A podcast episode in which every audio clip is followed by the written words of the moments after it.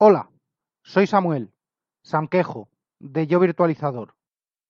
Hola, este es el capítulo 10 sobre el DNS, la, la supuesta publicidad, las supuestas escuchas. Y bueno, pues lo estoy grabando a continuación porque he pensado que es mejor dividir en dos, que no quede tan espeso, porque me iba a quedar un podcast muy, muy, muy largo. No, no es conveniente. No sería la primera vez que me lo dicen. Y habíamos dejado, pues después de describir un escenario de usuarios normales tirando a usuarios básicos, nos habíamos quedado en lo que quedaba en la ecuación después de descartar, desde mi punto de vista, descartar al DNS como posible origen de esas publicidades cruzadas. Así que, bueno, pues habíamos dicho que ¿qué era lo que nos quedaba en nos quedaban las en la ecuación? Pues nos quedaban las aplicaciones, nos quedaban los dispositivos, nos quedaba algo más. Y pues ya vamos con el siguiente punto, que es el dispositivo de marras.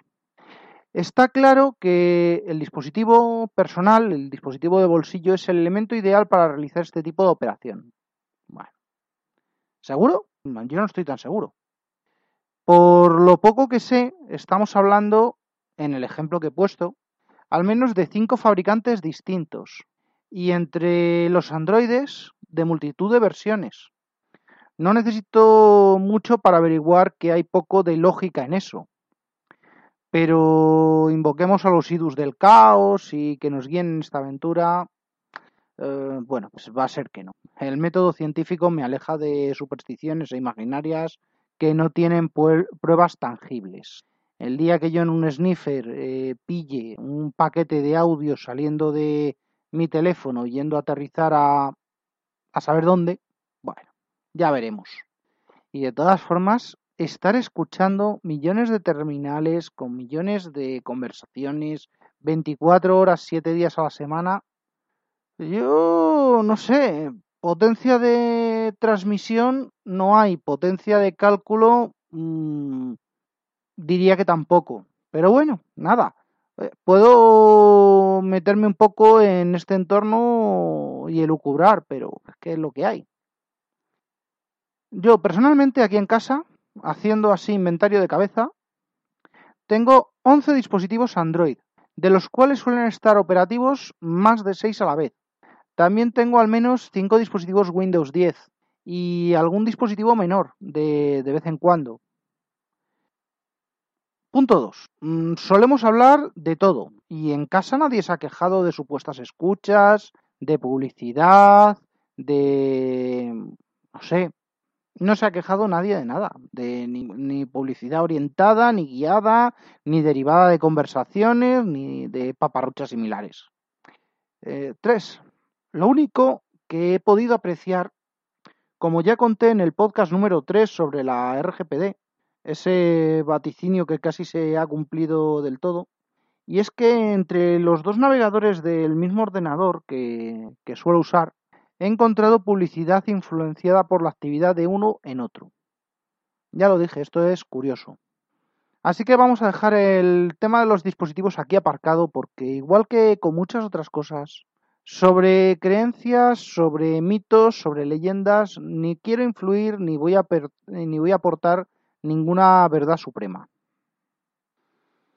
Así que vamos con lo siguiente en la ecuación. ¿Y qué es? Pues lo siguiente en la ecuación son las aplicaciones. Mm, esto es interesante. Y vamos a ver por qué es interesante.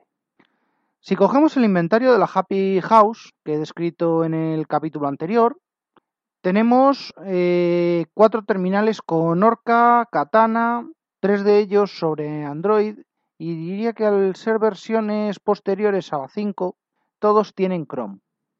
También hay dos ordenadores mm, con Chrome y lo que probablemente sea una cuenta de Google sincronizando por debajo, al igual que cada uno de los, de los eh, terminales Android tiene una cuenta Google.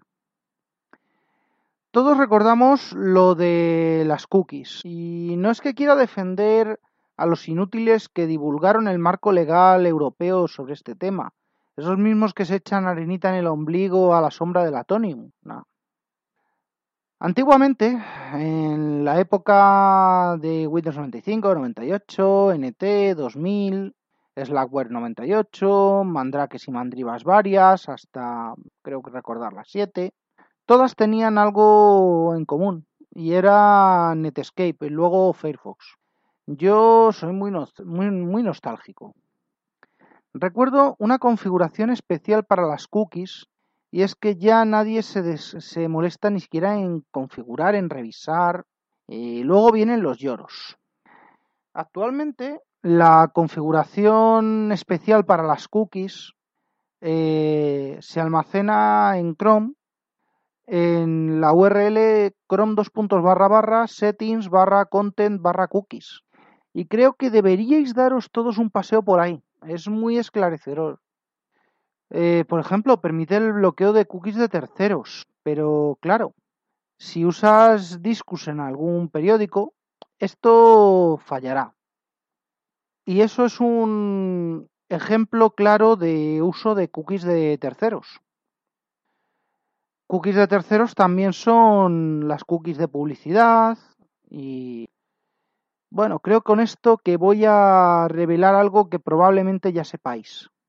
Y es que sí, las cookies y la publicidad están muy intrínsecamente relacionadas. Al menos con los datos que dispongo en este momento, las aplicaciones del móvil mantienen persistencia de sesión por, dos métodos. O bien gestión de cuentas, la gestión de cuentas que se realiza dentro del móvil, o por cookies. Las cookies del, móvil comparten datos con las de Chrome en el ordenador. ¿Y cómo es esto? Pues es muy sencillo. Eh, si la cuenta de Google del móvil está sincronizada con la cuenta de, correo del móvil, por ejemplo, está haciendo copia de seguridad de los terminales, está sincronizando. Si un usuario, por ejemplo, inicia sesión en Chrome no sé, para acceder a su correo, para acceder a su biblioteca de aplicaciones de Chrome, lo que sea, ya está sincronizando los dos dispositivos. Y eso puede arrastrar cookies de seguimiento, cookies de permanencia, cookies de terceros de un terminal a otro. También dentro del mundo Windows, dentro del mundo PC, me atrevería a decir que Internet Explorer y Chrome comparten parte del... ¿Te está gustando este episodio? Hazte fan desde el botón apoyar del podcast de Nivos.